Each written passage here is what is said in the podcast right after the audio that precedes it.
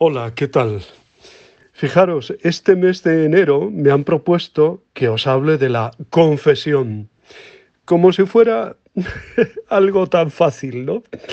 Es un sacramento precioso, precioso, sin duda alguna, pero también es un sacramento que tiene tantos matices, ¿eh?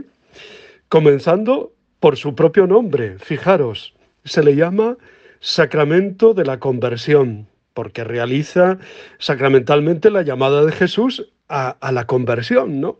Jesús nos invita a eso, ¿no? También se le denomina sacramento de la penitencia, porque consagra un proceso personal y eclesial de conversión, de arrepentimiento, de reparación ¿eh? por parte de, de nosotros que somos pecadores. También se le llama sacramento de la confesión, porque la declaración o manifestación, la confesión de los pecados ante el sacerdote es un elemento esencial de este sacramento. ¿no? Todos recordamos esas, esas premisas de dolor de los pecados, arrepentimiento, decir los pecados al confesor. ¿eh? También se le llama sacramento del perdón, porque por la absolución sacramental del sacerdote, Dios concede al penitente el perdón y la paz. ¿eh? Y se le denomina también sacramento de la reconciliación, porque otorga al pecador el amor de Dios que reconcilia. ¿eh? Dejaos reconciliar por Dios, nos dice el apóstol San Pablo en una de sus cartas, en la segunda Corintios 5, 20. Así que, fijaros, es un sacramento del amor de Dios, de la penitencia, de la, de la misericordia de Dios, ¿no? La misericordia, que es el corazón que Dios tiene, un corazón que se abaja, que se humilla, que se acerca, ¿no? Por tanto, no le tengas miedo a la confesión, todo lo contrario. Dios te busca y te busca para precisamente regalarte este don, ¿eh? Para regalarte su amor. Eso lo podemos ver bien claro, por ejemplo, en la famosa parábola del Hijo Pródigo, Lucas 15, 11 al 24. ¿no? Sobre todo ese momento en el que el Hijo reconoce su pecado y dice, me pondré en camino, volveré a la casa del Padre y le diré, Padre, perdóname, ¿eh? Porque he pecado contra el cielo, contra ti. Y el Padre dice, este hijo mío, ¿eh? este hijo mío, estaba muerto y ha revivido, estaba perdido y lo hemos encontrado. O también te puede ayudar el texto de Zaqueo, que también es Lucas 19, 1 al 10, ¿no? Donde Jesús declara que ha venido a buscar y a salvar todo lo que estaba perdido. Ahí estamos tú, yo, cada uno de nosotros. Por último, hay un texto también que me parece muy revelador, que es el texto de la mujer adúltera, Juan 8, 11, donde Jesús dice, tampoco yo te condeno, anda, y en adelante no peques más. No le dice, continúa igual, no, no, no, en adelante no peques más, ¿no? Muchas veces eh, se nos dice también que, bueno, pues que cuesta la penitencia eh, y a veces tiramos siempre por el camino más rápido, que es la oración. Y es verdad, la penitencia puede consistir en la oración, pero también en ofrendas, en obras de misericordia, en servicio al prójimo, en privaciones voluntarias, sacrificios y sobre todo la aceptación paciente de la cruz que debemos llevar. ¿no? Quisiera contarte una anécdota eh, de, verdad que le ocurrió a San Jerónimo, el autor de la Vulgata, entre otras cosas. ¿no? Dice que se encontraba en plena oración cuando el niño Jesús apareció súbitamente y le preguntó, Jerónimo, ¿qué me vas a regalar en mi cumpleaños? El santo, sorprendido por el prodigio, le contestó, Señor, te regalo mi salud, mi fama, mi honor, para que dispongas de todo como mejor te parezca.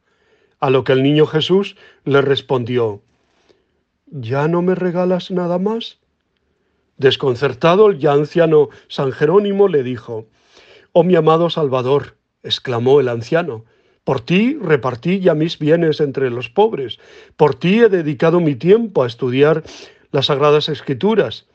¿Qué más te puedo regalar? Si quisieras te daría mi cuerpo para que lo quemaras en una hoguera y así poder desgastarme todo por ti. Entonces Jesús le respondió, Jerónimo, regálame tus pecados para perdonártelos. Al escuchar esto, San Jerónimo comenzó a llorar de emoción y le dijo, Loco tienes que estar de amor cuando me pides esto. Allí el santo se dio cuenta de que lo que más desea Dios es que nos acerquemos confiadamente a Él y le ofrezcamos un corazón humillado y arrepentido, poniéndolo todo en las manos de su misericordia, de su divina misericordia. No tengas miedo de acercarte a la confesión. Muchas veces me preguntan, ¿y cuántas, cuánto tiempo debo mediar entre una confesión y otra? Hombre, si eres una persona delicada ¿eh? y si cuidas los detalles, también eh, los pecados veniales que, que muchas veces tenemos, pues te acercarás con frecuencia a este sacramento. Es tan grande lo que se recibe en él que aprovecharás todo tiempo y lugar.